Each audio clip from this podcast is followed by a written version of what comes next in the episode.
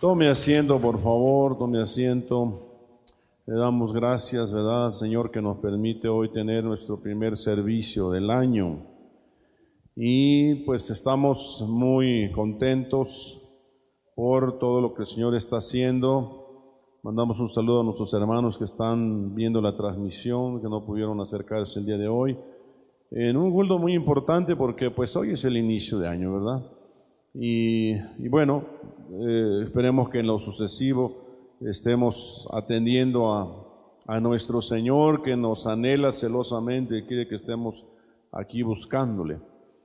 Eh, fíjense que eh, venimos de viaje, mi esposa y yo, estuvimos con el apóstol Juan Hernández en Potrero, Veracruz, y fue una cosa maravillosa, tanto el viaje de ida como de regreso, nuestra estancia ya fue maravillosa.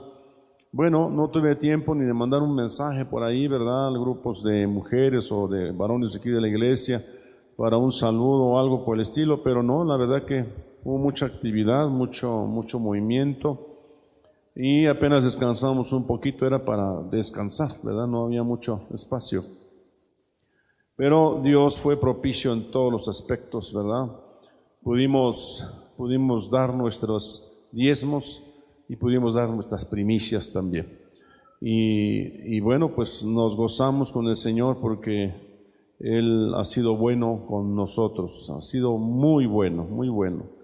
Y dice que el, eh, pues yo no iba con esa perspectiva, pero sin saberlo llegué el martes y el martes era reunión de Kairos, sabe que cada martes hay Kairos, y el apóstol me llamó para estar en la, en la reunión de Kairos y bueno, pues hizo una remembranza de todo lo hecho todo el año y pues él me hizo partícipe de eso y me, y me invitó a estar en la mesa junto con mi esposa, uh, haciendo una reseña de las cosas que se hicieron y pues se dice fácil, se fue acá, se fue allá, se hizo esto, se hizo aquello, pero representó pues mucha, mucha determinación y, y ganas de hacer las cosas. Eh, también el, eh, nuestras muchachas, ¿verdad? Nuestra hermana Karina, nuestra hermana Marlene de Atizapán, nuestros hermanos Alberto y Susana, su hermana, estuvieron allá en el evento y participaron en esto de dar las clases de panderos y de artes. Y pues todo fue un éxito en esos dos días de entrenamiento y una, una atmósfera de gloria en ese lugar, ya en el momento del cierre, maravillosa presencia de Dios vieron visiones tremendas. Fue muy hermoso, muy hermoso, una gloria. Y después el día de la, de la proclama, el día 31, eh, viernes, pues es, uno va expectante. Para mí era la primera ocasión que yo podía estar en esa proclama con el apóstol Joel, porque se transmite en la proclama del apóstol Sergio en vía Zoom. Y nosotros estamos abajo, pero el evento empieza como a las seis y hay predicaciones, hay alabanza y después se, se unen con la proclama. Y en el momento que hace la proclama el apóstol Sergio vía Zoom, eh, el apóstol Joel está esperando nada más que, que dé el espacio al apóstol Sergio para que aquí empecemos a proclamar lo mismo, con palabra profética y todo. Entonces, pues yo, mi esposa y yo nos quedamos atrásito, ¿verdad? Ahí junto al la mesa de honor del apóstol Joel, él había pasado al frente, y de repente me llama a mí al frente y yo dije, pues ¿cómo? Si yo no, yo no sé, así decimos, yo no sé.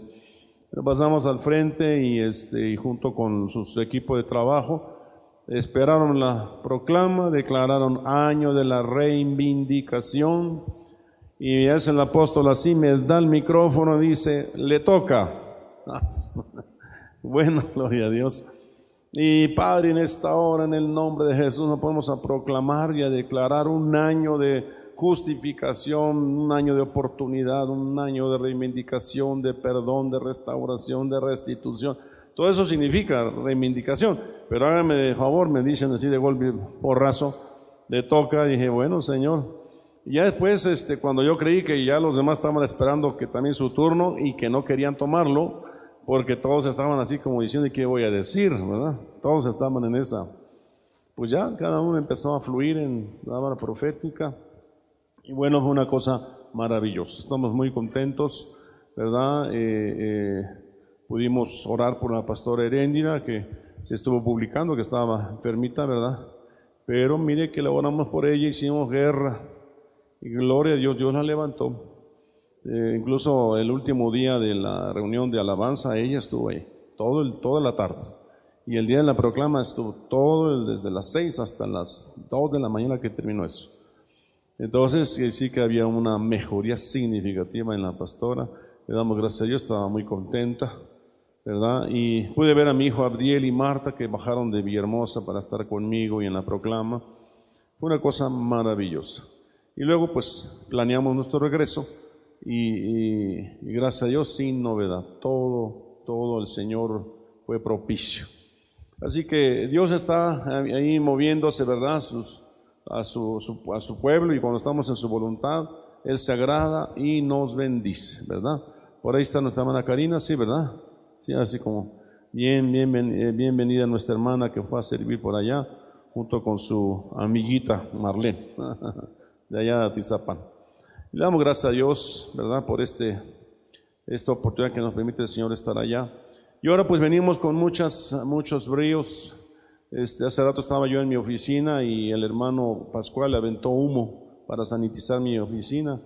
Y entra mi hermano Eric y dice, oiga, aquí está la gloria de Dios. Le digo, sí, ¿cómo ves? no, era el humo de del aparato ese. No, pero sí, la, presencia, la gloria de Dios está con uno, su bendición, su misericordia, y esa bendición baja a todo el pueblo. Esa bendición baja a todo el pueblo. Amén. Dice que hay tres este, um, posiciones o pensamientos respecto a las riquezas del mundo. Pero quiero que traspolemos, traspolemos eso a la riqueza espiritual. Y dice que hay, hay miseria, hay pobreza y hay riqueza. La miseria es aquel que se gasta más de lo que tiene. Yo espero que usted no se haya gastado eh, eh, más de lo que tenía, ¿verdad? Puede ser un gran empresario, pero usted se gasta todo su dinero y más. Eso se llama miseria. A mí me está siguiendo. Y luego pobreza. Pobreza es cuando te gastas lo que recibes y a la par. Muy peligroso porque puedes brincar a la miseria en cualquier momento. ¿Vamos bien? Y la riqueza es cuando tus eh, entradas son mayores que las salidas, o hay menos salidas y más entradas, digamos así. Y hay un excedente, esa es riqueza. Pero eso trasladado del mundo material a lo espiritual, ¿verdad? En lo espiritual sería, ¿verdad? Que haya miseria en nuestro corazón, ¿verdad? Porque de parte de Dios tenemos, ¿verdad? Pero eh, ahora sí que nos gastamos lo que Dios nos dio y más todavía. Es decir, vivimos una vida muy en la carne todavía. Si lo poquito que ganamos de riqueza el domingo, no lo malgastamos en un fin de año o no lo malgastamos en una, en una fiesta mundana, qué sé yo. Y la pobreza sería que, bueno, ganas aquí, ¿verdad? Espiritualidad, santidad, ¿verdad? Y luego te vas al mundo y te gastas los puntos. Y sales a la par, dices, bueno, ya son las 12 de la noche, ya me voy a dormir. Pero entonces estás muy, muy ligerito, el asunto puede caer en miseria en cualquier momento. ¿Cuál será la riqueza espiritual? Que tú te llenes de Dios, ¿verdad?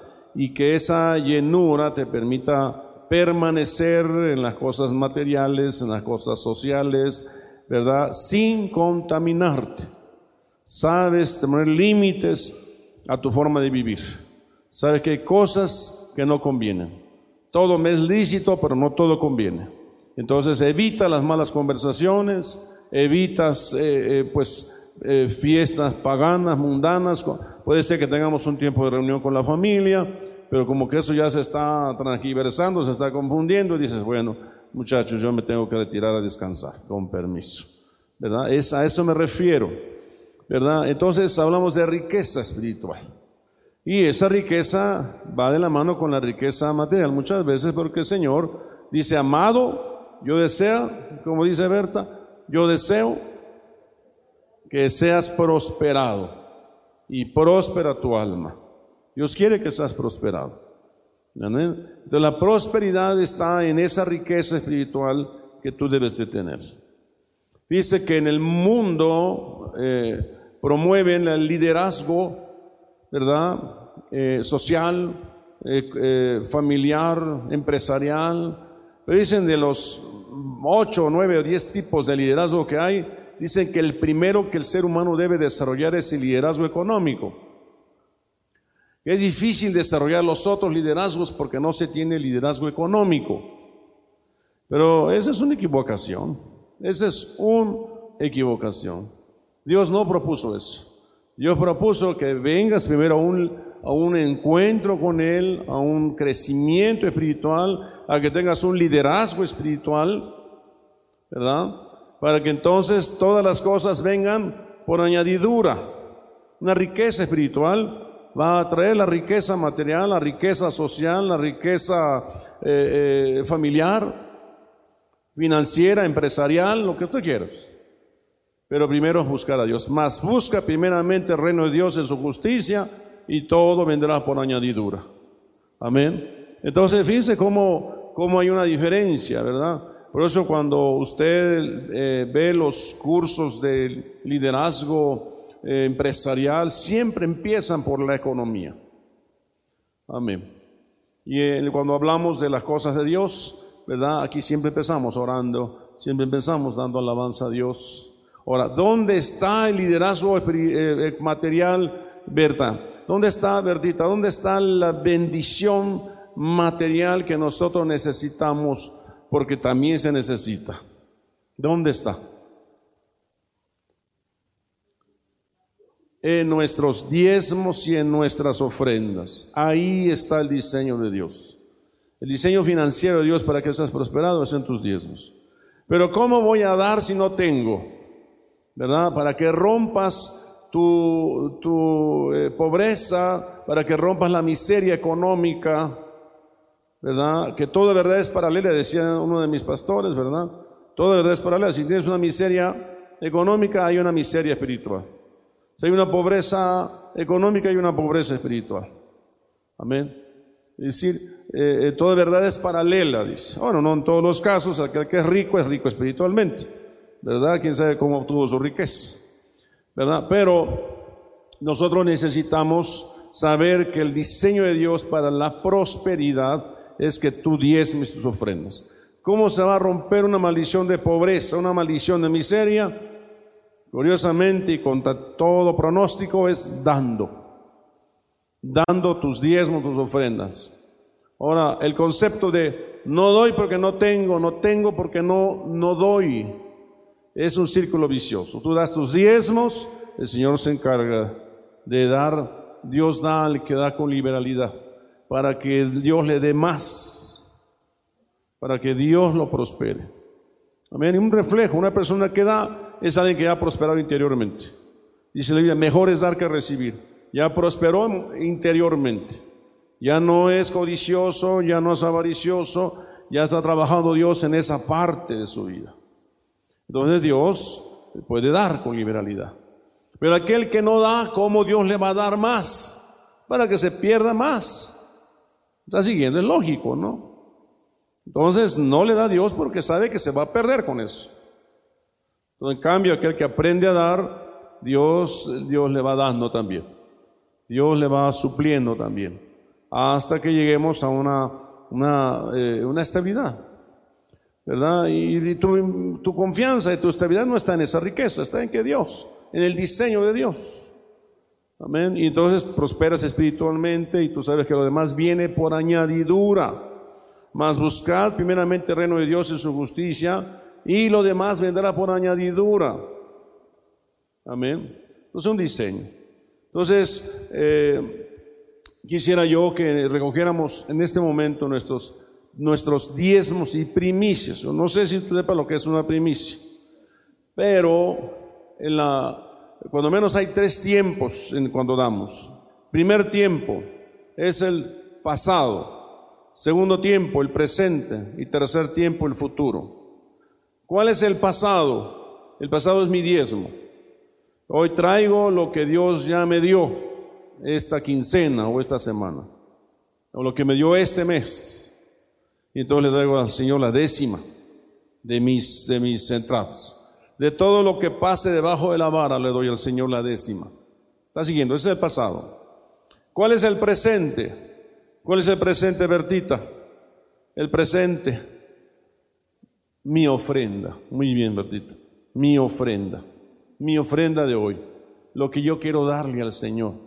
De amor, de generosidad en mi corazón al Señor. Por amor. Y a veces ofrenda es donde tú le haces a Dios una petición. Señor, yo traigo esta ofrenda por la vida de mi hijo por la vida de mi esposo, por la vida de mi esposa. Señor, quiero que tengas a bien bendecirlos.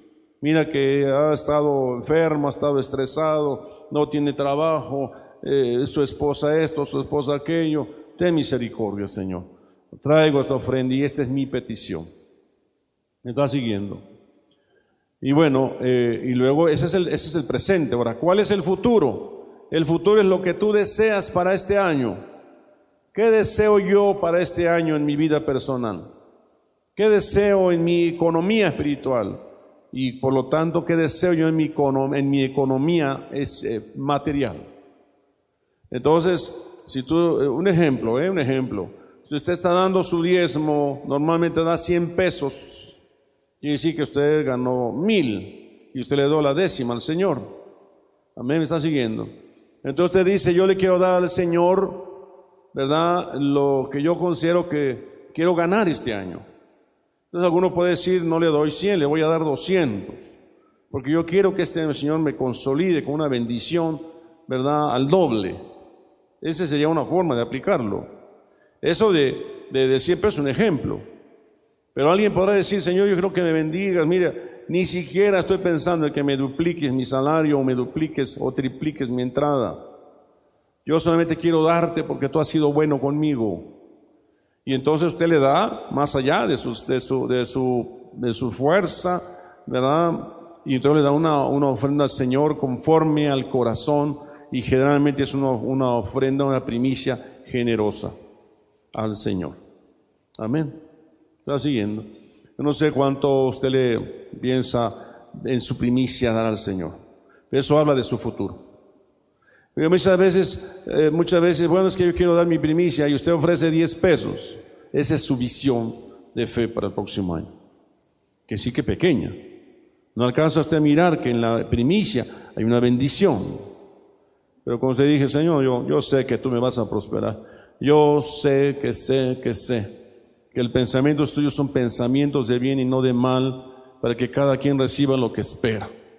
Yo creo yo creo que me vas a multiplicar, que me vas a prosperar este año. Y yo traigo mis primicias, Señor. Y entonces tu primicia es siempre generosa. Amén. Voy a orar por estas primicias, estos diezmos, estas ofrendas. Amado Señor, le damos gracias, Padre, esta hora, este día, en este primer servicio de año. Gracias, Señor. Gracias, Padre, porque, eh, Señor, tu palabra dice que tú amas al alegre y, Señor, hemos, somos entendidos, nos has abierto el entendimiento. Palabra dice, amado, yo deseo que tengas salud y próspera tu alma. Tu deseo es prosperarnos. Tu deseo no es que haya miseria en nuestra vida, pobreza en nuestra vida. Tu deseo es que seamos enriquecidos, que seamos prosperados. Padre, en el nombre de Jesús, lo sabemos, Padre, que la bendición está, Señor, en el diezmo y en la ofrenda y en la primicia. Por eso hoy traemos nuestros diezmos, nuestras ofrendas, nuestras primicias. Padre, en señal de honra a tu grande nombre, Jehová de los ejércitos. Quiero rogarte, Padre, por estas ofrendas, estos diezmos, estas primicias, Señor. En el nombre de Jesús te ruego, Señor, que tú traigas bendición hasta que sobreabunde que abras los cielos, Señor, y traigas prosperidad sobre tu pueblo, Señor, en el nombre de Jesús. Padre, ciertamente, Señor Dios, la economía necesaria tenerla saludable. Padre, en el nombre de Jesús, para que podamos, Señor, incursionar en la obra tuya y avanzar. Si alguno tiene, no es saludable su economía, Señor, está rota su economía, por la miseria o la pobreza, te ruego en el nombre de Jesús que mides la fe con la que cada uno trae, Señor, de lo que tú le has dado y más allá de lo que tú le has dado, Padre. Señor, como aquella mujer de fe, Señor, que dio todo lo que tenía, Señor. Padre, en el nombre de Jesús, quisiéramos agradarte el día de hoy, Señor. Quisiéramos honrarte con fe, creyendo que tú lo harás, Padre. En el nombre de Jesús bendigo al dador alegre. Bendigo la ofrenda, bendigo el diezmo, bendigo la primicia que hoy ha, sido traído a este lugar. La levanto delante de ti, Señor. Suba como olor fragante, como un sacrificio aceptable y traiga bendición hasta que sobreabunde, Padre. Gracias, bendigo a tu pueblo, Señor, que está aquí, que se ha reunido, Padre. Bendigo a tu pueblo. Y a mis hermanos que están allá viendo la transmisión, les bendigo, Padre. Señor, conforme a lo que tú has puesto en sus corazones, dar, Señor, Padre, les sean prosperados, mi Dios. Gracias, Señor, te damos por tus grandes misericordias. Gracias, Padre, en el nombre de Jesús. Amén y amén. Aleluya. Dele un fuerte aplauso al Señor. Aleluya. Gloria a Dios. Bueno, pues le damos gracias a Dios. Es una forma de honrar a nuestro Dios, ¿verdad? Bueno, el día de hoy quiero hablarles a ustedes un tema que le hemos llamado las tres dimensiones de la oportunidad. Pero quiero decirle que nada voy a ver una sola las tres es muy amplio. Pero es la que necesitamos precisamente el día de hoy en este inicio de año. Eh, precisamente nuestros hermanos de alabanza cantaban un canto hermoso, ¿verdad? Eh, yo soy tu hijo, decía ese canto. Yo soy tu hijo. Y es que la primera dimensión de la oportunidad es que nosotros nos acerquemos a Dios como Padre, que podamos acercarnos a Dios como Padre, que conozcamos a Dios como Padre. De hecho, aquella, aquella ocasión, ¿verdad?, en la que los discípulos le dicen a Jesús, enséñanos a orar. Y Jesús les dice, Padre nuestro que estás en los cielos. Si nosotros revisamos ese pasaje, Jesús no tenía mucho que los había él eh, llamado a su ministerio. Ellos apenas estaban conociendo al ministerio de Jesucristo y una de las primeras cosas que les enseña es a que alcanzaran a ver a Dios como Padre. A Dios como Padre. Cuando usted llega aquí a la congregación, ¿verdad? Una de las cosas que, pues que ha sido de manera muy natural en nuestro ministerio es decir hijo o hija. Un llamado a ser hijas o a ser hijos, ¿verdad? Aunque estén recién llegados. ¿verdad? Eh, a veces no es la primera la primera, ¿verdad? Porque dice, bueno, no se estén acostumbrados a ese lenguaje. ¿verdad? Pero poco a poco, de manera natural, puede surgir el hijo, surge la hija, saludamos, oramos, oiga, tengo una necesidad, sí, hija, dime, vamos a orar, ¿verdad? Entonces, ¿por qué? Porque queremos desarrollar un corazón, un corazón en la dimensión de alguien que conoce al Padre, al Padre eterno, amén. Ahora, eh, ¿Por qué oportunidad? La palabra oportunidad es un sinónimo de la palabra reivindicación. Necesitamos reivindicarnos con el Padre. Necesitamos reivindicarnos con Dios como Padre. Hay otras dos dimensiones. Esta es la dimensión del Padre que yo quisiera que al día de hoy ahondáramos un poquito. Lucas 10:9 dice, sanad a los enfermos que haya en ella y decidles, se ha acercado a vosotros el reino de Dios. Dios se ha acercado. Él quiere que nos acerquemos a nosotros. Él, la iniciativa de acercarse lo ha hecho Él. Él se ha acercado a nosotros. Amén. Eh, dice aquel pasaje de que en, el tiempo futuro Dios enviaría al profeta Elías, que volvería el corazón de los padres a los hijos. La iniciativa es de los padres a los hijos. Por eso aquí si hay padres, es tiempo de acercarse a los hijos. Es tiempo de acercarse a los hijos. Amén. Eh, a veces estamos orgullosos, ah, no, que el hijo no viene a saludarme, yo no lo saludo. No, no, no, es tiempo de acercarnos. Es año de reivindicación. Reivindicaciones quiere decir restitución, restaurar, quiere decir oportunidad, quiere decir perdonar, quiere decir justicia. Es el año, es el año. Ni modos, eh, algunos tendrán que luchar con su orgullo, algunos tendrán que luchar con su, con su eh, este, Em, bueno, con su manera de ser, ¿verdad? Ya así soy, a mí nadie me cambia, no, ni modos. Tenemos que bajarnos ese pedestal y hacernos más humildes.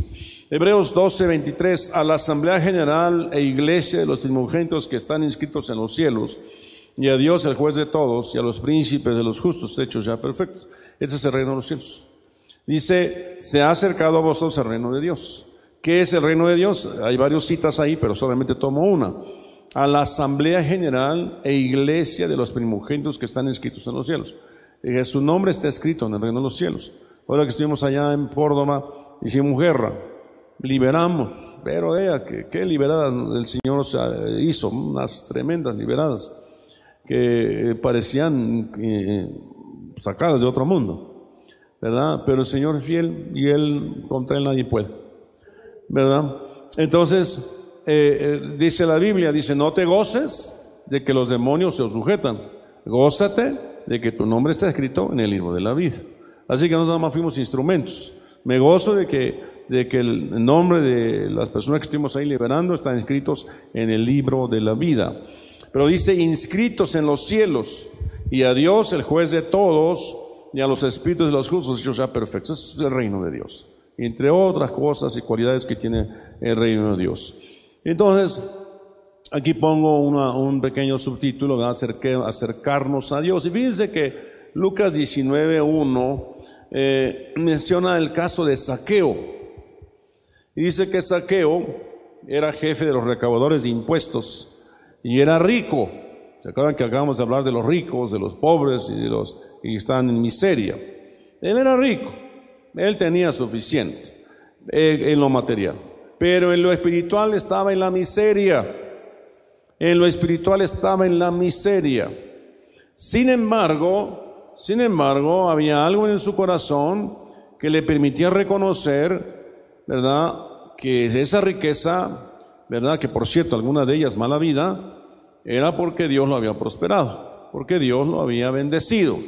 No estaba satisfecho y entonces dice, trataba de ver quién era Jesús. Mire que esta es la oportunidad grandiosa que usted tiene en este inicio de año, tratar de ver a Jesús. Espero que no sea usted como ese chaparrito saqueo que todo le obstaculizan para ver. Espero que no sea, pero aunque así sea, Dios lo saca detrás de la majada y lo pone al frente. A él no le, no le cuesta trabajo sacarlo detrás de, de un montón de gente que, que, ni está viendo a Jesús y nada más está ahí, como dicen, este, como está enchinchando, ¿no? Nada más está estorbando. Decía el apóstol, este, decía, no tome fotos en, en, en este evento, dice porque lo único que va a tomar son fotos de cabezas y fotos de manos y, y quién sabe si de traseros, dice él. no, dice, no tome fotos, reciba la palabra, siéntese a recibir la palabra. Entonces, es igual aquí, ¿no? Eh, eh, eh, no, dice ahí que trataba de ver quién era Jesús. no sé si usted este año dice, yo quiero ver a Jesús. Porque a lo mejor está usted aquí y busca a Jesús, pero realmente quiere ver a Jesús. Si usted quiere ver a Jesús, de repente hay que ir a Potrero, de repente hay que ir a Coatzacoalcos, de repente hay que meternos a servidores, de repente hay que meternos a alguna área de la iglesia, en un ministerio, métase al instituto bíblico, es decir, haga algo más que le permita ver a Jesús. Dice, pero no podía a causa de la multitud, ya que él era muy pequeño de estatura. Quizá alguien se siente muy pequeño de estatura. Quizá alguien diga, pues es que yo no tengo yo no oro como ellos oran, yo no leo como ellos leen, yo no sé la palabra como ellos la saben. No, no es así. Dios no se está fijando en esas habilidades. Cuando nos llama, precisamente porque somos lo más mil y despreciado del mundo, Dios nos llama. Dios nos llamó a lo más sabio, ni a lo más noble, ni a lo más encumbrado. Llamó a, los, a, lo más humilde y sencillo para avergonzar a los sabios. Para que nadie diga, ah, es que fue por mi sabiduría, ah, es que fue por mi carrera profesional. No, él llama gente pequeña. Pequeña es que es humilde, que se humilla. puede ser un chaparrito, pero que se sienta el muy importante. Pues no se trata de estatura física, sino de algo que tiene que ver con el corazón. Entonces dice, corriendo delante se subió en un sicomoro para verle como Jesús estaba a punto de pasar por allí, corriendo corriendo. Se subió a un arma para poder ver a Jesús. Se necesita que usted haga algo.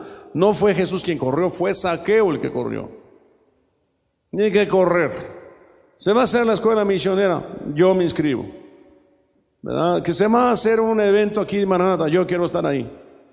En febrero tenemos un evento en Maranata, muy probablemente en Veracruz. Usted haga sus, sus previsiones para ir, por ejemplo.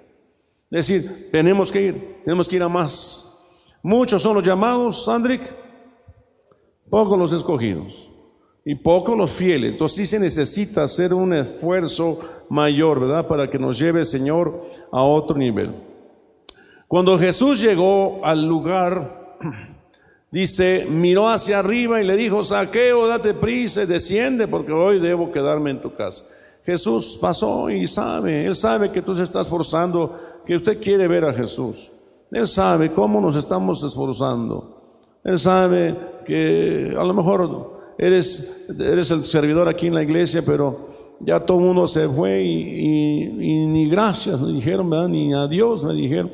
Y fui el último que me quedé arreglando ahí las sillas, acomodando los, los trastes ahí de la cocina. Pero mire que todo lo que lo hacen, lo hacen para el Señor.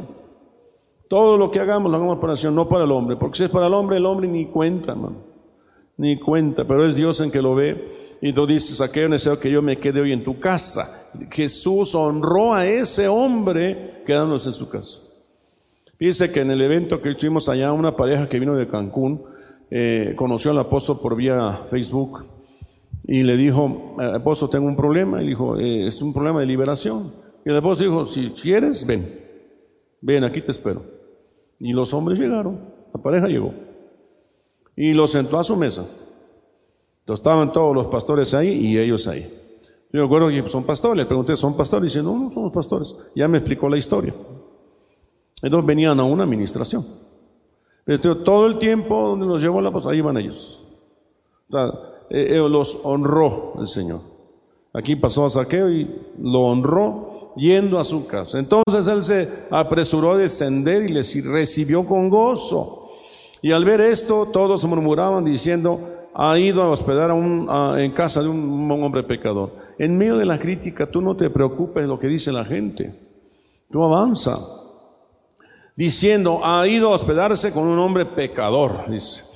Eh, saqueo puesto en pie dijo, Señor, he aquí el Señor, la mitad de mis bienes daré a los pobres. Dice, el hombre rico, pero su, miseria espiritual, ¿verdad? No, no lo dejaba estar conforme. Él sabía que había cometido muchos errores. Y dijo, la mitad de mis bienes doy a los pobres. Y si algo he defraudado a alguno, se lo restituyo cuadriplicado. Porque la ley era, si tú robas una cosa, tienes que pagarlo cuatro veces. Y a lo mejor hemos estado pagando robos. Pero ya es tiempo de decir, Señor, ya. Si a alguno le he robado, se lo pago cuatro veces. ¿no? Cuando me acuerdo yo vine al Evangelio, el Señor me prosperó en los primeros dos años. Pero yo ya estaba cansado, yo ya quería congregarme, yo no podía congregarme por el trabajo que tenía. Renuncié al trabajo con el único propósito de congregarme. Y al hacer eso, perdí carro, perdí dinero, perdí muebles, perdí muchas cosas, hasta la casa. Pero no me importó. Claro, el Señor me sostuvo. Claro que fue un momento de aflicción, sí pero me sostuvo el Señor. Pero mi mirada estaba puesta en el, objetivo perfecto que era Jesucristo. Amén. Y, lo perdí todo, me quedé sin carro y andaba yo en camioncitos y toda la cosa, por mucho tiempo. Pero, pero eso me dio riqueza espiritual, eso me elevó espiritualmente. Amén. Y, y ya lo material vino después, ¿verdad? Bueno, dice ahí, aquí Señor la mitad de mis bienes. Dice el verso 9, Jesús le dijo, hoy ha venido la salvación a esta casa, ya que él también es hijo de Abraham. Dice que este año está marcado por una palabra que es una palabra hebrea que significa salvación. Ya estaré explicando sobre la marcha esas cosas. Su, raíz hebrea significa salvación y se escribe con la letra tau, que es la última letra del alefato hebreo, que es la letra número 22. Y estamos en el año 2022. Pero fíjense que este año Dios trae reivindicación y salvación. Entonces dice que realmente ha llegado la salvación a esta casa. Pudiera ser que no ha llegado la salvación a nuestra casa porque no hemos querido incursionar en esa riqueza espiritual. Necesitamos, necesitamos querer ver a Jesús. Acuérdese que una cosa es ver el reino de los cielos, otra cosa que sería entrar al reino de los cielos y otra cosa es heredar. Yo quiero entrar, yo quiero heredar, decir a más. Amén. Tenemos que ser así, ¿verdad? Eh, eh, estaba yo platicando con mi esposa, decía, pues deberíamos de decir en la iglesia que todos los jóvenes deben tomar una materia de artes y una de instrumento musical, todos. ¿Por qué nada más algunos? Si todos tenemos el llamado a servirle a Dios. Ahora, el llamado siempre se hace a todos, pero nada más unos cuantos acuden. ¿Por qué? Porque no quieren ver a Jesús. Quien viene a ver a Jesús se cuelga del árbol sicomoro. Quien quiere ver a Jesús dice, yo no importa, yo sí voy. Aunque digan que canto en do, ¿verdad? Donde nadie me oiga. Yo así decía, yo, sí, yo quería estar, yo no cantaba bonito. Yo no cantaba como Cravioto, que canta Roberto, ¿verdad? Que canta es eh, muy bien, ya me ha mostrado el cómo canta. ¿Verdad? Pero pero yo insistía y todos los maestros de música me sacaban 10 en instrumentos, en, conocer cómo se maneja todo, pero a la hora de probarme la voz me reprobaban. Todos me decían, el último uno muy amable me dijo, no, necesita usted ensayar su, su, voz, mire que haga gárgaras y mire quién sabe qué. Pero nunca pasé una prueba de, de voz, nunca. ¿Verdad? El Señor sabe de mi anhelo y el Señor me ha dado grupos de alabanza hermosos. Dios me ha dado grupos de alabanza siempre gente de alabanza, ministros de alabanza hermosos. ¿Verdad? Como nuestro hermano Dani, como nuestra hermana Caro, todos son hermosos. Y han, han circulados por esta iglesia ministros alabanza hermosos. ¿verdad? Nos ha dado concertistas, nos ha dado músicos que en el mundo son famosos y que han venido a cantar acá. ¿verdad? Hasta un hijo de la zona Santana estuvo aquí con nosotros. ¿verdad? Y en fin, pero bueno, lo que importa es que todos somos hijos de Dios y que todos tenemos el mismo acceso y la misma oportunidad. La diferencia es que Saqueo quiso subirse al, al árbol sicomoro. Usted no sienta que es chaparrito, por favor. Y si siente chaparrito, rompa su, su, su eh, paradigma. Rompa su paradigma y vámonos, súbase. Súbase al árbol sicomoro. Hay, hay, hay tres cosas que pudiéramos mencionar ahí. Una es la actitud es tu conducta. Otras son tus valores morales, que a lo mejor no te permiten, ¿verdad? Y otra es tu paradigma. El paradigma es tu cuadrito, el que dice, no, yo de aquí no puedo pasar, porque mi madre me dijo que yo aquí nada más soy esto. Si yo, si, hubiera hecho su caso a, mi, a lo que mis padres me decían, yo me hubiese quedado hasta abajo, hermanos. Mi padre no me bajaba de tonto, tonto, tonto, ¿no? Y otras cosas. Si yo me hubiera quedado con ese cuadro, pues yo ahí me hubiera quedado ya ya me yo muerto. Gracias a Dios en su misericordia que, que Él me, me, ministró, me visitó, me, algo, me puso maestros que me abrieron los ojos, que me despertaron. Maestros del mundo. Aún Dios usa gente del mundo. A una madre que me, impulsaba. ¿Verdad? Y no por eso odio a mi padre, ya lo perdoné, ya lo bendije. no puedo yo juzgar su condición en que él fue formado. Y sin embargo, buen, padre. Entonces, fíjense cómo eh, este hombre piensa, ¿verdad? Dice, el Hijo del Hombre ha venido a buscar y a salvar lo que se había perdido. Él viene a buscar lo que se había perdido. Hebreos 11, 15. Y si en verdad hubiera estado pensando en aquella patria de donde salieron, habrían tenido oportunidad de volver. Pero en realidad anhelaban una patria mejor. Fíjense que la palabra anhelar es una palabra que también está marcada por la letra Tau, que es la letra 22 del alefato hebreo. Este año es un año para anhelar. Anhelar, anhelar estar en la salvación, anhelar nuestro, nuestra reconciliación con Él, nuestra reivindicación con Él, anhelar, ¿verdad?, la vida abundante que Él quiere dar, la salvación que Él nos ha ofrecido. Son oportunidades que tenemos que aprovechar. Amén. No, nosotros eh, eh, cumplimos con decirle ánimo, échale, échale ganas, tú puedes, Isaac, vámonos, vamos a entrarle, Oscar, ¿verdad? Pero es tú que tienes que tomar la decisión. Eres tú que dice que se maravillaba la pastora Carolina, ¿verdad? Porque ella vino a un evento acá donde oró por varios de los jóvenes de aquí de esta iglesia ya meses atrás. Y después hizo la convocatoria para San Luis Potosí. Y entre las que fueron fue nuestra hermana Carolina. Y estando allá, Carolina le comentó, no sé si allá o en este, en este evento, le comentaba a mi esposa, oye, y me quedé sorprendida. Dice, ¿cómo? Esta niña que yo oré por ella cuando yo fui, estaba aquí en San Luis Potosí. Claro. O sea, es ir a más, es desafiarte, es desafiarte, es aprovechar la oportunidad de reivindicarte. Y ahorita tenemos la oportunidad de conocer, de reivindicarnos con el Padre. El Padre quiere esas cosas. ¿Qué padre no querrá que sus hijos crezcan, que sus hijos vayan al... Si hay padres, ¿eh? Hay padres que dicen, ¿cómo allá? No, apóstol, ¿cómo que lo va a llevar para allá? ¿Y con quién voy a pasar el fin de año? Oiga, pero no sea egoísta, pues una vez al año, hombre, vamos a pasarla allá en un evento maravilloso. Los jóvenes están siendo convocados para la alabanza, para que participen, para que hagan esto, hagan aquello. Y bueno, está bien pues que vaya. Pero como a veces nos cerramos como padres. Qué mejor que mi hijo esté ahí metido en alabanza a que quién sabe qué va a hacer aquí. No es de siempre, pues.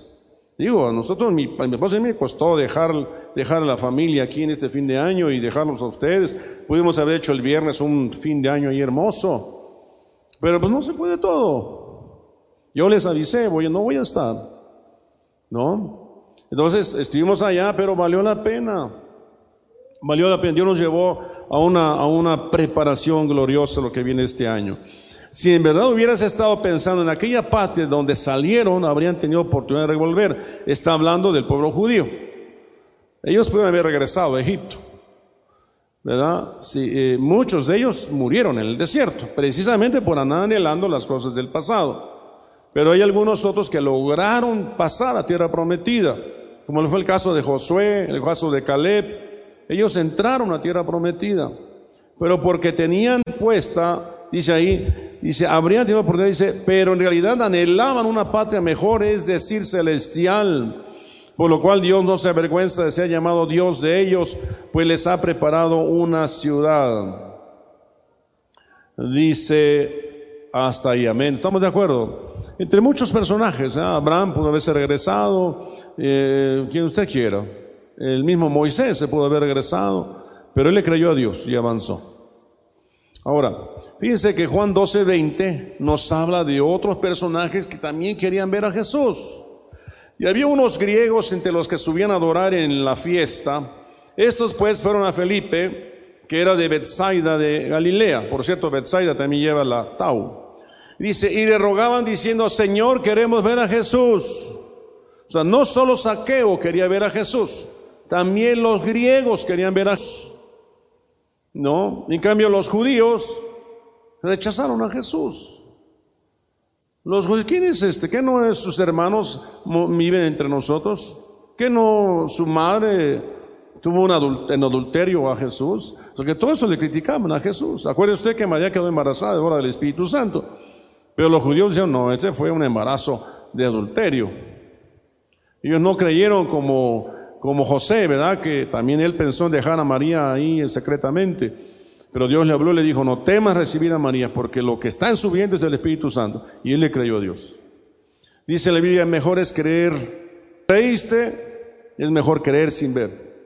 Pues aquí sí que te eleves, que te eleves a otra dimensión, que te subas al árbol sicomoro, que no te quedes en esa condición. Yo no creo que yo siempre he sido de esta condición, pero también tiene una condición muy baja, mi autoestima estaba por los suelos. Yo tenía mucho rechazo, pero fue porque me quise subir al árbol sicomoro. A mí él tuvo, lo que sí es que Dios tuvo el, detalle, el detallazo de amarme, de decirme que me amaba. Por eso cuando vamos y predicamos y decirles, ¿sabe qué joven? Quiero decirle que Dios le ama. Usted no sabe qué impacto va a tener en la conciencia de esa persona, ese despertar. Ah, ¿Me ama Jesús a mí? Y eso cambió mi vida. Amén, ¿me está siguiendo? Entonces dice, Señor, queremos ver a Jesús. Felipe fue y se lo dijo a Andrés. Andrés y Felipe fueron y se lo dijeron a Jesús. Pero fíjense lo que ocurrió en Jesús. Jesús le respondió diciendo, ha llegado la hora para que el Hijo del Hombre sea glorificado. ¿Sabe qué pasó? Jesús entendió en su espíritu que ya era hora, que ya era hora. ¿Verdad? Él, había venido por los judíos. Incluso llegó a decir, no es bueno dar el pan de los hijos a los perrillos. Pero los griegos insistieron en ver a Jesús. La sirofenicia insistió, también los perrillos comen de la migaja que cae en la mesa de sus amos.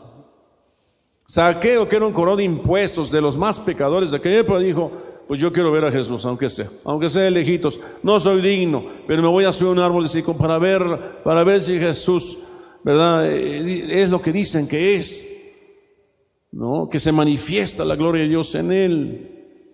¿Y qué lo fue lo sorprendente para Saqueo que dijo, Saqueo, baja de ahí, sabía su nombre? Amén. Jesús sabe el nombre de cada uno de nosotros, Él sabe quién es Felipe, Él sabe quién es Roberto, Él sabe quién es Norma, Él sabe quiénes somos cada uno de nosotros. Por eso estás aquí. Pero ahora yo no, lo que no sabe, lo que el Señor quiere saber es que si estás dispuesto a quererlo ver. Hay que verlo, hay que buscarlo, como Saqueo o como los griegos que querían ver a Jesús. Él ya acercó, es acercó. El reino de los cielos se ha acercado. Él ya se acercó. Ahora necesitamos nosotros que tanto Berta este año va a buscar al Señor. Que tanto Belén va a buscar al Señor. Que tanto Nancy va a buscar al Señor. Hasta dónde queremos llegar con Él, Lemuel. Me está siguiendo. Mire que ahorita estamos en esta eh, bendición, ¿verdad? Gracias a Dios por lo que el Señor nos dio este año. Usted recuerda que el año pasado, en estas épocas, estábamos muy tristes. Había muerto el apóstol eh, Víctor Garduño por estas fechas, ¿verdad? No me acuerdo si fue en las primeras semanas de enero. En, ¿Cómo? Febrero. En febrero. Ah, ya, ya no me acuerdo exactamente, pero estábamos, estaba enfermo él. Él estaba en el hospital. Y todos orando eh, todo el tiempo por él. Sin embargo, eh, eh, el Señor tenía un plan. ¿verdad? Oyendo la voz de él, queriendo subir a árbol moro caminando en fe. Quiero ver a Jesús, Señor. Quiero ver a Jesús. Amén. Y eso, por la gracia de Dios, nos llevó a otro, a otro, a otro nivel, a otra situación. No puede ser que pase un año y nos quedemos en la misma situación. Tenemos que ir a más. Amén. Todo desde luego en el orden. Entonces dice que Jesús dijo, ha llegado la hora para que el Hijo del Hombre sea glorificado. En verdad, en verdad os digo que si el grano de trigo no cae en tierra y muere, se queda solo, pero si muere, produce mucho fruto. Tuvo que haber una muerte, ¿verdad? Que fue la de Jesús por todos nosotros. Y hace un año tuvo que haber una muerte para llevar a, los que quieran ver a Jesús a otro nivel. Usted recuerda que Estábamos en la cobertura anterior, ¿verdad? El apóstol Irma Caronaya también tuvo que morir. Y nos llevó a otro nivel el Señor. Tuvo que ver muerte este año pasado y nos llevó a otro nivel. Pero solamente si estás preguntando, quieres ver a Jesús. Si no, no tiene caso que Jesús muriera, pues. Si los griegos no se hubieran interesado en Jesús, Jesús no hubiera muerto. Si hubiera esperado, ¿verdad? Pero esa era la señal. Esa era la señal. Este año murieron algunos de nuestros seres queridos. Era necesario que la semilla cayera y muriera para que diéramos fruto. ¿Sí me está siguiendo? Hay peor ciego que el que no quiere ver. Abra los ojos. Despierte. Dios está mostrándonos algo. La única forma en que los griegos estarían en el pacto con Dios era que Él muriera resucitara, ascendiera y de, vuelta al Padre. Era la única manera. Por el mandato y el protocolo del cielo era necesario visitar primero a los judíos y darle la oportunidad. Pero ellos no, no aprovecharon su oportunidad, no conocieron el día de su visitación. Amén. Está bien, pasamos un luto, sí nos dolió, pero seguimos adelante. Hay un legado que dejaron nuestros seres queridos, hay un legado que dejaron nuestros apóstoles, hay una responsabilidad hacia adelante. Todavía tenemos hijos, todavía tenemos familiares, gente que nos sigue. Tenemos una responsabilidad muy grande. Amén. Dice Mateo 15, 24, y respondiendo él dijo, no he, no he sido enviado sino a las ovejas perdidas de la casa de Israel. Jesús lo dijo muchas veces. Sin embargo, cuando los griegos preguntaban por él, él dijo, ah, caray, ha llegado la hora de que el Hijo del Hombre, ¿verdad?, muera, Para que el resto del mundo sea traído a Él. Él rechazó del pueblo judío a su Mesías, abrió la salvación para el mundo gentil. Pablo habló de esto en Romanos 11:15, porque si el excluirlos a ellos es la reconciliación, la reivindicación del mundo, ¿qué será su admisión sino vida de entre los muertos? Fuimos reivindicados. Fue la oportunidad gloriosa, majestuosa que Dios nos dio a nosotros. Ahora, ya estamos en ese camino, Roberto. Ya estamos. Pero no pierdan ustedes esa oportunidad. La oportunidad sigue estando abierta. Hay muchos esfuerzos que hacer. El año pasado, en el mes de diciembre, yo venía de un evento de varones de la charca que le fui invitado a predicar, ¿verdad? Cuando, cuando yo tuve un sueño.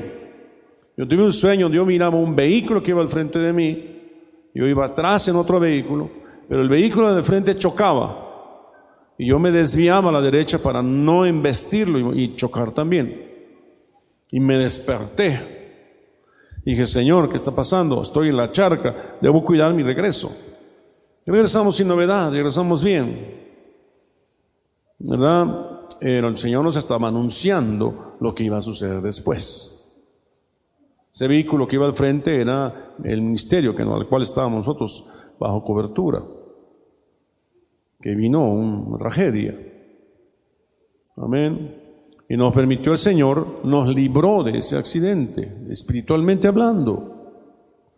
Pero tenemos ojos abiertos. Yo regresé de allá un sábado, el domingo predica acá y me comuniqué con el apóstol Joel en ese momento. Le dije, oiga, quiero ir a su gira.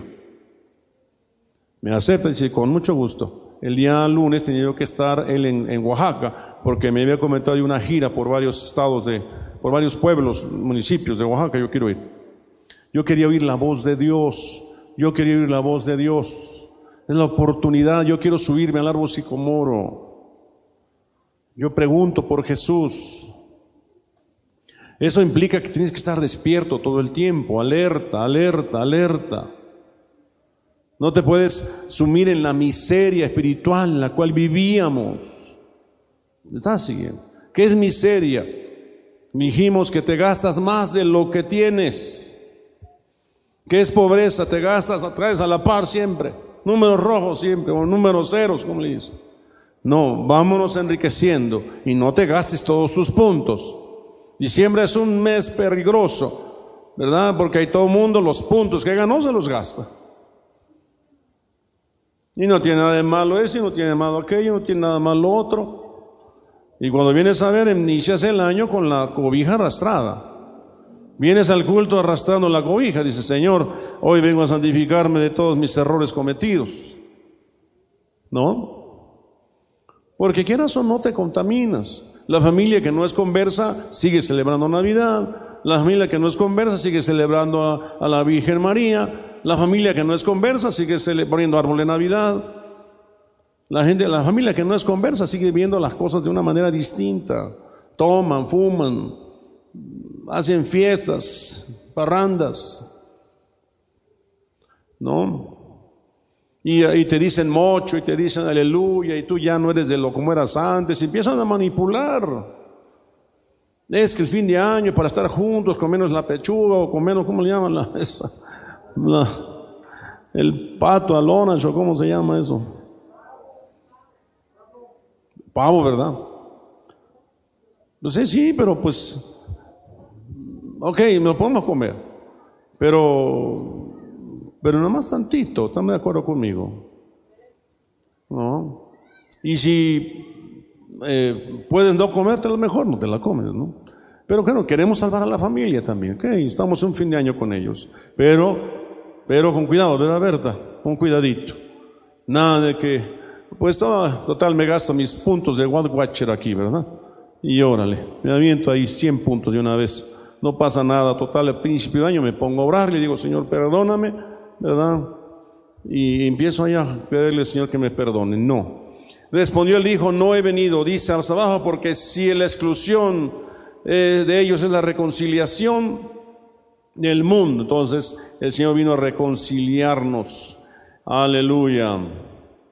Gloria a Dios. 2 Corintios 5, 18 dice, todo esto procede de Dios, quien nos reconcilió consigo mismo por medio de Cristo y nos dio el ministerio de la reconciliación, a saber que Dios estaba en Cristo reconciliando al mundo consigo mismo, no tomando en cuenta a los hombres sus transgresiones, y no nos ha encomendado a nosotros la palabra de la reconciliación. Más bien nosotros debemos reconciliar a los que todavía no conocen a Cristo. Esa es nuestra labor, reconciliarlos. Aleluya. Y luego Corintios 5:20 dice, por tanto somos embajadores de Cristo, como si Dios rogara por medio de nosotros, en nombre de Cristo nos os rogamos, reconciliaos con Dios, reivindicaos con Dios. Esa es la función de la iglesia. El trabajo, en la escuela, con los familiares, son oportunidades de subirlos al árbol sicomoro. Es la oportunidad, a lo mejor estás en una reunión y a lo mejor tu sobrino, tu primo, eh, tu hermana, eh, tu nieto te pregunta, oye, ¿quién es Jesús? Quiero ver a Jesús. Es la oportunidad de que tú mueras. Es la oportunidad para que tú mueras, que la semilla caiga y muera para que haya muchos frutos. Mueres a, pues a las cosas del mundo. Que alguien vea en ti una esperanza. Diga, no es que mi tío es diferente, mi tía es distinto, mi hermano, mi primo, mi padre es diferente.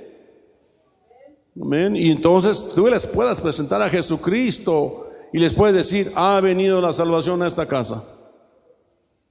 Ah, y a lo mejor él responde y dice, oye tío, quiero dar mis diezmos, quiero dar la mitad de mis bienes a los pobres, y si alguien le ha robado, se lo pago multiplicado. Eso es lo que usted queremos ver. un resultado de, de nuestra vocación cristiana. Lucas 11.1 dice, y aconteció que estando Jesús orando en cierto lugar, cuando terminó le dijo uno de sus discípulos, Señor, o sea, eso es lo que queremos, que los discípulos les pregunten a Jesús. Dice, Señor, enséñanos a orar, así como Juan enseñó también a sus discípulos. Y les dijo, cuando oréis, decid, Padre, santificado sea tu nombre, venga tu reino. ¿Qué queremos este año para la iglesia? Que usted se suba al podio de los discípulos, que se sube al podio de los discípulos y diga, pastor, apóstol, enséñeme a orar. Pastora, enséñeme a orar, enséñeme a servir, enséñeme a predicar, enséñeme a ir a lo que sigue. ¿Qué sigue para mi vida? ¿Cómo voy? ¿Qué más sigue para mi vida? ¿En qué he estado mal? ¿En qué tengo que corregirme? Quiero ir a más. Yo quiero conocer a Jesús. Entonces, el sacrificio de la vida de, eh, pues de, todos nosotros, que todo el tiempo estamos ofreciendo sacrificio a Dios, va a valer la pena. Esa ida a Potrero valió la pena. Ese maranata que se hizo aquí en el Atizapán valió la pena. Esa ida a San Luis Potosí para los que fueron valió la pena. Es decir, ¿qué, qué hacemos que hacer? Es ir a más consagración. ¿Qué hizo eh, Dani Torre, mi sobrino? Se bajó de ahí y se fue a bautizar. ¿Qué hizo esta hermana eh, Carolina? Me pregunté, ¿me puedo bautizar? Claro que te puedes bautizar. Es decir, necesitamos tomar decisiones eh, contundentes y aprovechar la oportunidad. Ahora, la primera oportunidad es conocer al Padre. El Padre está dispuesto. El Padre está dispuesto. Quiero ir terminando la enseñanza, que ya se me acabaron el tiempo. Hay una palabra más abajo en la enseñanza que se llama adopción. Todos tenemos un, traemos, eh, Dios ha puesto sobre nosotros un espíritu de adopción. Ahora, ese espíritu de adopción viene sobre Jesucristo en aquel pasaje donde dice, dice, eh, eh, este es mi hijo amado, es esta cita. Dice, después de ser bautizado, Jesús salió del agua inmediatamente y aquí los cielos se abrieron. Y él vio el Espíritu de Dios que descendía como una paloma y venía sobre él. Y aquí se oyó una voz del cielo que decía, este es mi Hijo amado en quien me he complacido. Entonces, investigando un poquito, eh, los judíos le dicen así al Hijo que ya le complace. Y generalmente es a los 30 años. O sea, todos fuimos llamados a ser, somos llamados a ser hijos. Dice, más a todos los que le recibieron, a los que creen en su nombre, les dio potestad de llegar a ser hijos. Amén. Y se refiere a, hijos adoptados.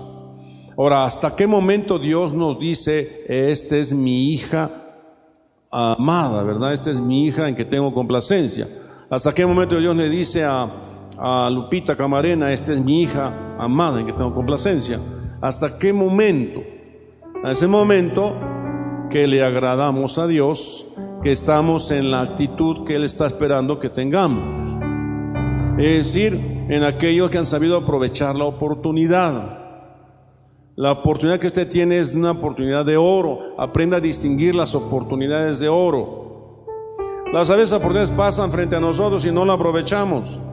La oportunidad de oro es ahorita. ¿Verdad? Jesús pasó y, y, y Saqueo se subió largo sicomoro. Se pudo haber quedado dormido por la pereza. Hay que flojera, ir hasta allá, subirme al árbol. No, qué flojera. No, él salió de su lugar y le importó un comino lo que pensara de él la gente. Y se subió al árbol. Ahora si resolvió, no me importa que no me dejen ver, me voy a subir al árbol. Y nada más quiero ver, eso es todo. Y los griegos también queremos ver a Jesús. Se atrevieron a preguntarle a uno de sus discípulos. ¿Me está siguiendo? Necesitamos ir a otra, otra dimensión. Es la dimensión de esta oportunidad que Dios nos ofrece este año, el año de la reivindicación. Tenemos que aprovechar. Tenemos que aprovechar todo lo que Dios nos ofrezca este año, todo lo que Dios nos ofrezca este año. Todo, sin escatima. Nos ofrece una ida a febrero, vámonos todos. Vamos a, eh, que hay un maranata aquí en México, vamos a estar todos de servidores, a ver que pues yo tengo que estar. Que nada lo detenga que eso implica un vestuario nuevo porque vamos a de banderos, pues no se limite. Eh, ¿Por qué dice, ay, no puedo? Por su miseria espiritual, por su pobreza espiritual. Si Dios invita, Dios paga. Usted nada más llega Señor, yo quiero. Y ese va a decir, baja de ahí, saqueo, hoy deseo que esté yo en tu casa. Cuando digo, bueno, es que los griegos preguntan por ti. Ha llegado la hora que el Hijo del Hombre sea glorificado. Punto. Él va a hacer lo que sea necesario. ¿Sabe que, ahora estaba yo por allá y, un día antes de que hiciéramos, eh, eh, yo de manera especial por la pastora Heréndira, un día antes en la, allá en la nochecita, me dice la pastora Adriana, la esposa del pastor Guillermo Galván de Puebla, dice, ay apóstol, haga una oración por la pastora Heréndira. Le digo, le digo, sí, como no, pero mañana. Ya es nochecita, pero quiero hacer una, oración especial, una oración de guerra. Y ahí siguió hablando, ¿no? Y de pronto el Señor me redarguye y me dice, no, haz la oración. Vamos a la oración que dice la hermana Adriana, la pastora Adriana. No, o sea, si obedeces a Dios, no le obedeces al hombre. Y hice la oración, sencilla, no me puse a hacer guerra ni nada, porque no era el momento. Pero vi un león, paso, como dicen los de allá de Coatzacoalcos, un león rugiendo con las fauces abiertas, un león. Y wow, Señor, cabe duda que tú estás al pendiente de esta situación. Tú sabes lo que se va a hacer en este, en este evento. Algo va a suceder. En ese momento nomás declaré y casi me pongo a rugir, ¿verdad? pero hasta ahí. Fue la guerra, fue, yo sin saber al día siguiente, eh, me pidió, al ver la situación, era cumpleaños de la pastora Heréndira, eh, le, le, pedí a la esposa me permitiera orar por ellos y hice guerra. Ya, oye, yo he cumplido, guerré por la pastora de India, por el apóstol, me fui a sentar y me dice el apóstol, venga para acá. Ahora quiero que ore por estos dos que vienen de allá de Cancún. La que les digo que venían, no hombre, se puso una guerra de aquellas y las liberamos, por la gracia de Dios. Por la gracia de Dios. Es tiempo de oportunidad. Esos que se vinieron de allá, quién sabe cuántas horas hicieron de Cancún hasta Veracruz, sin conocer al apóstol. Y ahí está, sentados en la mesa con puro príncipe, con puro pastor. Pero aprovecharon la oportunidad. Aprovechen la oportunidad. Ahora, la opción de adopción de Abba Padre es cuando el Señor dice, esta es mi hija madre que tengo complacencia. Me has agradado me has agradado, todo lo que has hecho me ha agradado. Fíjese en esta cita. Dice Proverbios 16, 7, cuando los caminos del hombre son agradables, al Señor, aun a sus enemigos, hace que estén en paz con Él. Cuando tus caminos son agradables, entonces el Señor dice, Berta, esta es mi hija amada en que tengo complacencia. Y cuando el Señor dice eso, te está delegando autoridad, te está soltando derechos, te está soltando el respaldo de Él. Aleluya. Te está diciendo, yo estoy contigo, no te preocupes de nada, yo estoy contigo. Estás esculpido en, mi mano. Ahí está seguro. Entonces aproveche usted la ventaja que tiene de hijo. Por eso la primer, el primer privilegio que tenemos que reconocer, el privilegio de ser hijos, de que conocemos a Dios como Padre. Usted aproveche la ventaja de hijo. Este es mi hijo amado en que tengo complacencia. Aproveche esa ventaja. Cuando usted tiene contento a su padre y le dice, papá, me compras un helado, el papá dice, sí, hija. ¿Verdad? Cuando el padre está agradado de ti, cuando no está agradado, dice, no me molestes. Agrade al padre, agrádelo. Y entonces va a decir lo que quieras, hija. No, lo que quieras. Oye, papá, quiero ¿verdad? Que mi, economía mejore, concedido. Dios lo va a conceder, lo va a hacer, porque lo agradaste. Claro está que la otra parte del Padre es su autoridad. Si todo fuera papito, papito, papito, ¿verdad? Todo sería muy fabuloso, pero el Señor tiene que disciplinarnos también, es la otra parte del Padre. Cuando es, dice, el Hijo que ama, disciplina. Pero la otra parte es eso, Quizás muchos proyectos este año, muchas metas. Hay algunas disciplinas que el Señor va a tener que imponer antes para que estemos a la altura. Para que estemos a la altura. Por eso métase con el Señor. No, no más va a ser así, ya llegué, papito. No, vamos, agrádame primero. Agrádame primero. ¿Me está siguiendo? Amén. Entonces es la primera oportunidad que tenemos este año de reivindicarnos con el Padre. Aleluya. Vamos a orar.